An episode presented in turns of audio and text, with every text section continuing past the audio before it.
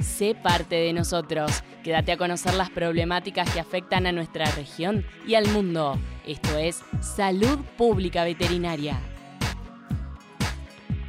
Hola, muy bienvenidos a otro programa de Salud Pública Veterinaria. Y en el día de hoy estamos junto con Eliana, Nadia, Verónica.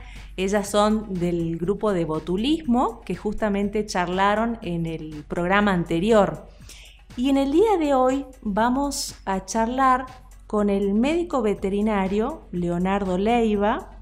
Él es especialista en avicultura, en ponedoras comerciales, eh, gerente en servicio técnico en Avícola Feller, en Entre Ríos Crespo, representante de Highline en Argentina.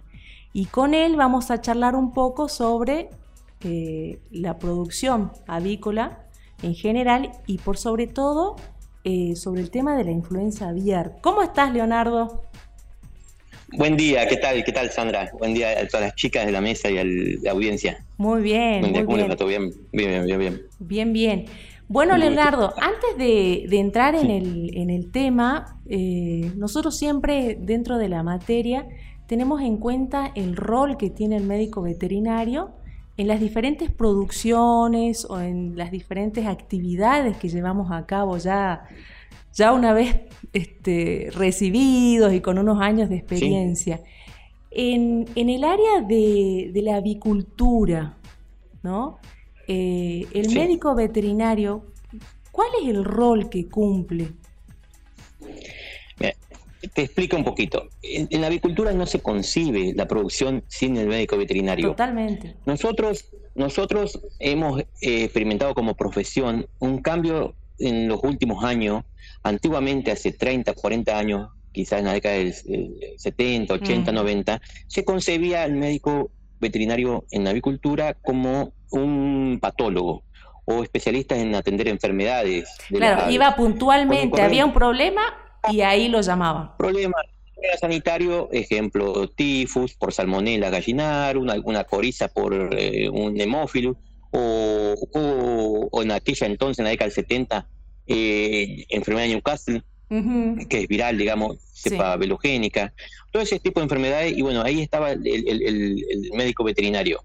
Con el tiempo fue transformándose la profesión de tener un concepto de patólogo que lo siga viendo veterinarios, colegas nuestros, especialistas en patología aviar, digamos, que generalmente trabajan en instituciones tipo INTA, ese tipo así, y, y, empezamos a tomar un perfil, un, un, CAIS más, más productivista, zootecnista. En realidad, por ejemplo, lo que hacemos nosotros, lo que hago yo y lo que hacen la mayoría de mis colegas que estamos en ponedoras comerciales, también en parrillero, es más trabajar con bioseguridad y con producción convencidos de que tenemos que trabajar para que no se nos enfermen nuestras parvadas, nuestros lotes de aves, digamos, porque siempre, primero de todo, siempre cualquier lote que o, lote se llama en avicultura o parvada que se eh, pase, que tenga un episodio sanitario, nunca va a tener un desempeño productivo como aquel que no lo tuvo. ¿Me entiendes? Y siempre que conlleva un tratamiento, por ejemplo, con antibiótico, hay dos contras, que eso insume un gasto, son muy caros los antibióticos hoy, no siempre son eficientes, digamos, y ya se está investigando muy poco en tema de eso. Se trabaja mucho en vacunación, en vacunas, pero no mucho en antibióticos, así que no nos gusta llegar a medicar, digamos, porque es como ya ir perdiendo el partido con, con respecto a la producción. Totalmente, aparte con el, claro, con el tema de la resistencia microbiana, también eso es Seguro, seguro, seguro. Y, los residuos que, que puede, los residuos que puede llegar también a dejar en, tanto en el huevo como en la carne de pollo. Entonces, todo, la mayoría de nuestros esfuerzos, el noventa y pico por ciento de nuestros esfuerzos, es trabajar para que no se enfermen, mm. digamos, y fortalecer lo que es la bioseguridad y, y enfocados en lo que es la producción. Entonces nos volvimos un poco más, entre comillas, zootecnistas, mm. los veterinarios que trabajamos en producción, digamos. Entonces nosotros gastamos mucho más en, evaluar resultados productivos, lo que se llaman eh, la viabilidad o mortandad, el consumo de alimento, la conversión alimentaria, eh, lo que se llaman ponedoras comerciales, huevo por ave alojada, mm. eh, los parámetros productivos que hay en reproductoras pesadas, los pollitos logrados por cada reproductora alojada, en pollo parrillero eh, también se mide por FEP, se llama un factor de eficiencia productiva, los resultados de un lote, digamos. Entonces, eso es lo que eh, en los últimos 20 años la profesión viró. Sí. Desde aquella aquel veterinario curador de enfermedades, que por supuesto que lo tenemos que ser, seguir siendo, mm. a este veterinario actual con un perfil más productivo, eh, ¿me entendés? Enfocado a la producción, digamos, a, obtener resultados y eficiencia, que por cierto en Argentina lo tenemos y muy bueno.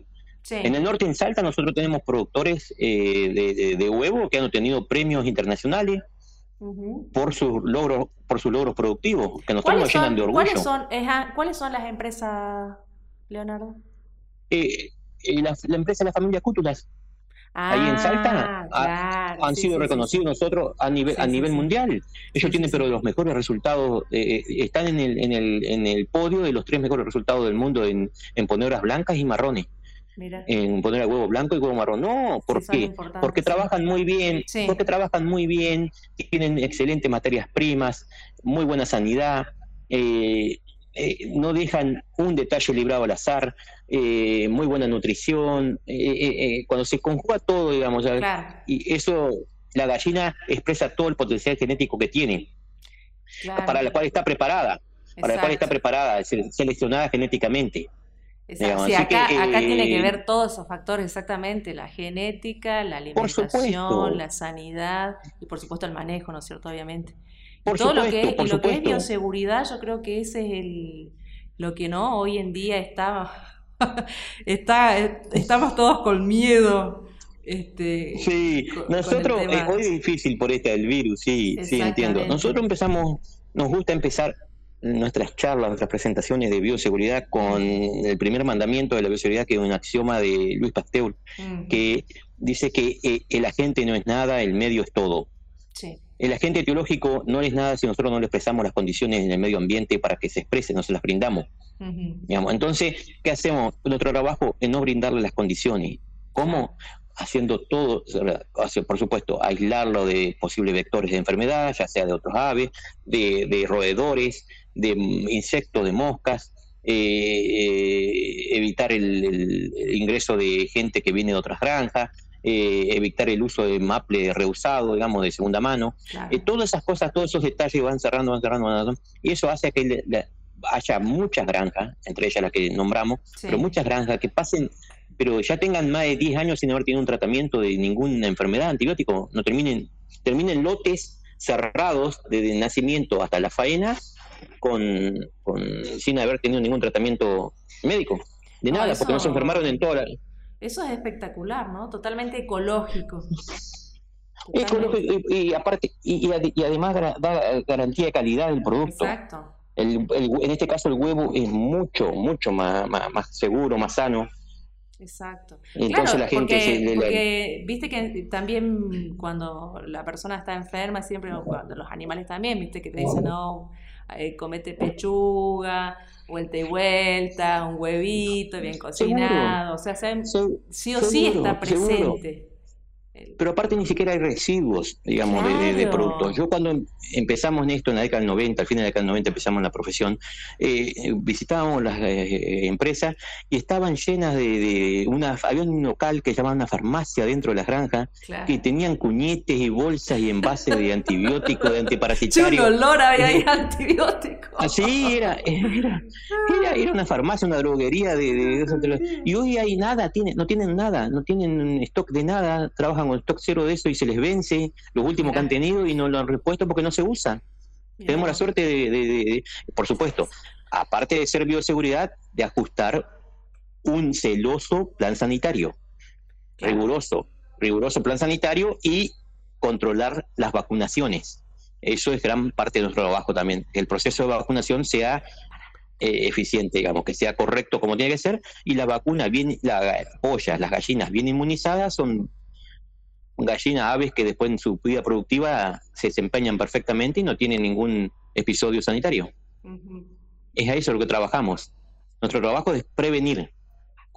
Aunque hoy nos cuesta mucho con el caso este de la influenza aviar que no está, no está castigando. Pero bueno, es así, es así. Acá te quieren hacer unas preguntas las chicas, Leonardo. Sí, cómo no. Sí, cómo no. Hola, soy Eliana.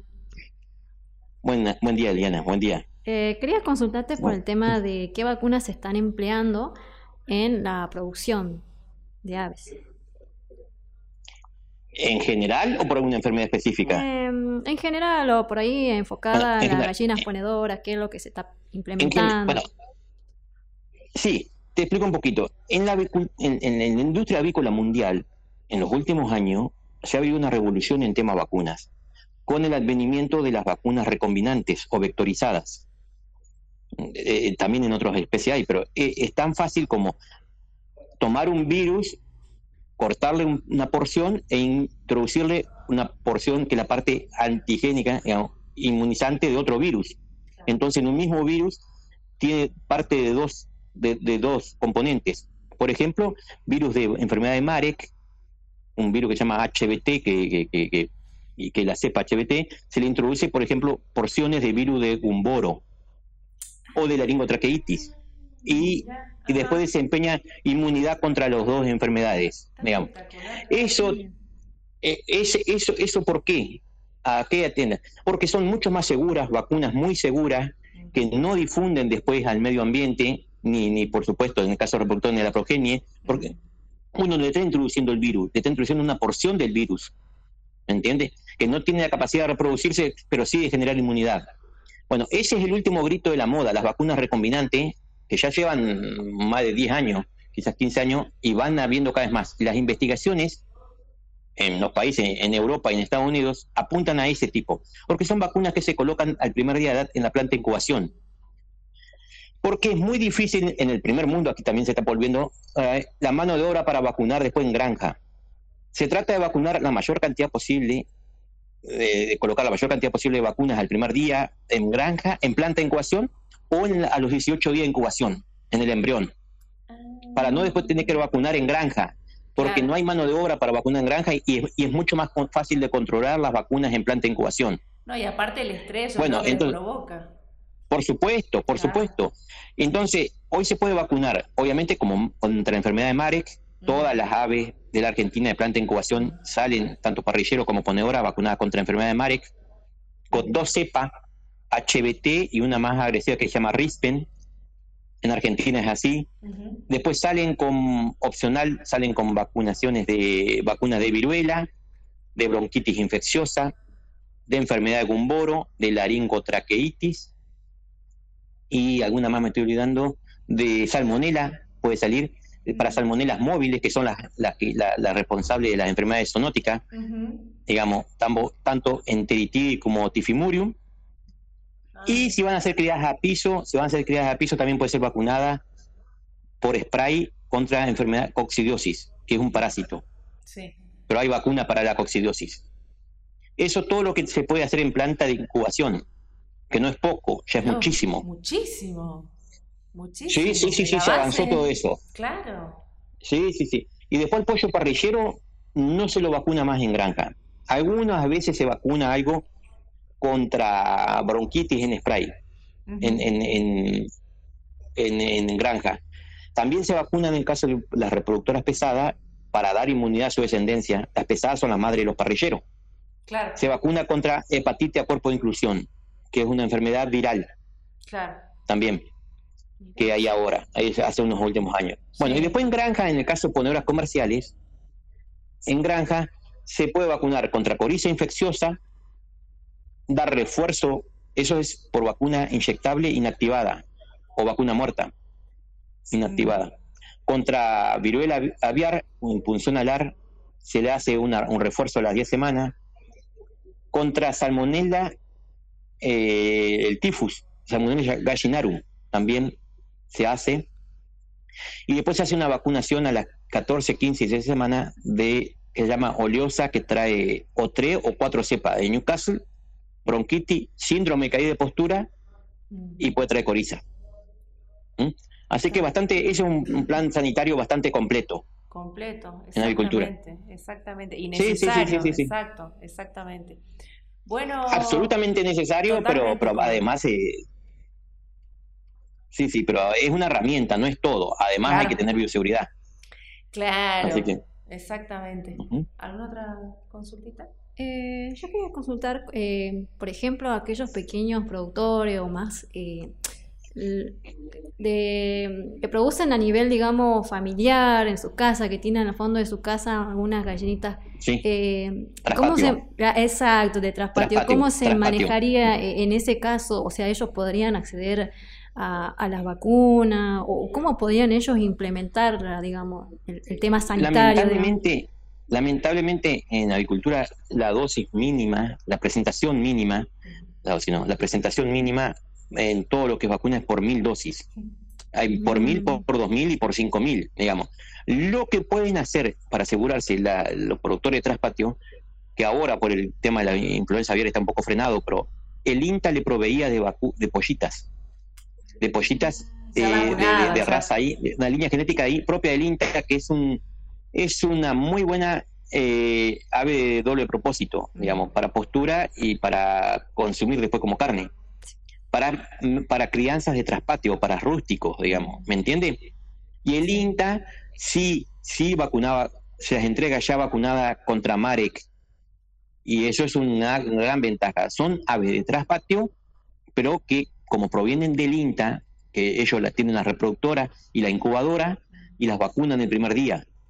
Ya es un gran adelanto. Y, y, le previene dos o tres enfermedades también, como alguna bronquitis o, viruela. El INTA, las que son de traspatio y son, digamos, no adquiridas porque no se pueden vender. El INTA las da, creo que tiene un programa pro huerta. Sí. Sí, sí, sí, eh, eh, creo que le entregan, no sé si 20, 30 pollitas bebé por grupo familiar. Bueno, esas pollitas están siempre, vienen de planta de incubación ya inmunizadas, vacunadas e inmunizadas. Pero las que, pero claro, pero claro, pero lo que pasa es que eso está suspendido ahora desde febrero por la influenza aviar. Esperemos que algún día se pueda retomar. ¿Y cómo está el tema eh, ese, Leonardo, el tema de la influenza aviar? ¿Se dieron casos nuevos o estamos eh, como hasta hace dos o tres semanas atrás? Ah.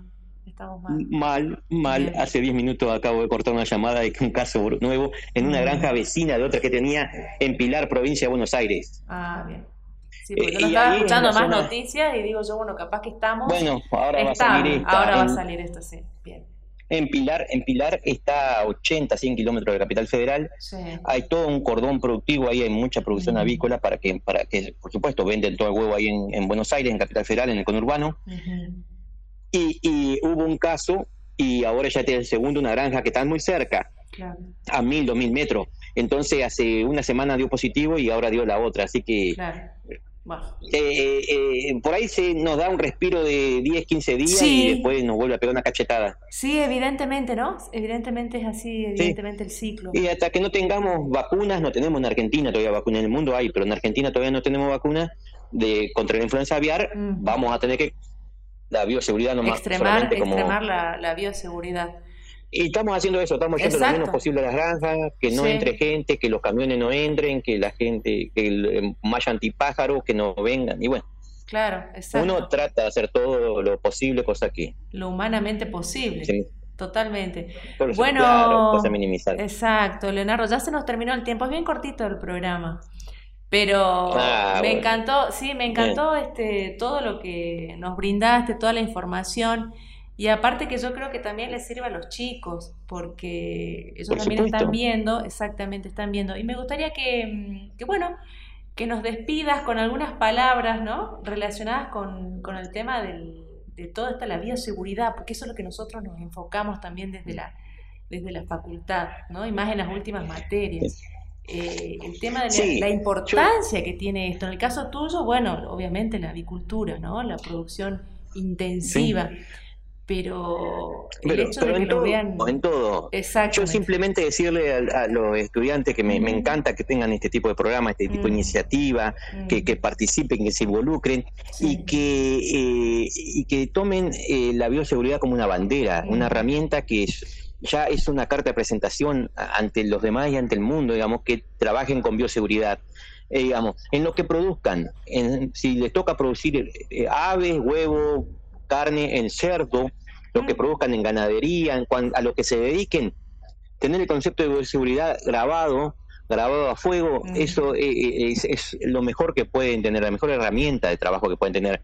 Habla muy mal de aquel profesional que, que, la viola la bioseguridad permanentemente o la, la menosprecia. Ya eso es parte de una vieja escuela que ya no, no ya se reconvirtió. No hay lugar y los mercados, los mercados son cada vez más exigentes nos piden que tengan los productos que nosotros ofrecemos cada vez menos residuo o nada de residuo de productos, que no haya enfermedades, eh, luchamos eh, para que las gallinas no se enfermen, las aves, nuestros animales no se enfermen, entonces el veterinario tiene que estar a la altura. Eh, digamos, de, la producción como es ahora y como va a ser en un futuro más exigente. Yo lo felicito, lo felicito por eso, porque tengan por la carrera que eligieron, por cómo están trabajando, veo que están, por supuesto, para mí la, para mí la mejor. Exacto. que me dedico a avicultura, Así que yo soy, somos fanáticos en esto y la, felicito a, los alumnos, a los estudiantes. Perfecto. Eh, decirles nomás que, que, que, estoy a disposición y cualquier cosa que necesiten, no tienen más que comunicarse conmigo. Perfecto. Y estoy a la orden para cualquier cosa siempre. Si bien yo no, no hago docencia, pero siempre que los estudiantes me requieren, eh, me hago un minuto. Sí, sí, sí, sí, no, no, porque viene de 10. Eh, es, una, es una enseñanza aplicada la tuya. Así que muchísimas gracias, Leonardo. y bueno, por favor, Sandra, un saludo a todos los amigos allá de Salta, ya vamos a andar por allá, así que... Bueno, más vale, más vale que te vamos a estar esperando. Un beso. un besito, hasta luego. Un beso. Bueno, damos por finalizado el programa. Muchísimas gracias por su atención. Esta fue otra edición de Salud Pública Veterinaria, el programa semanal que te informa sobre la salud humana y animal. Informarte es nuestra prioridad. Te esperamos la próxima en Radio Casal.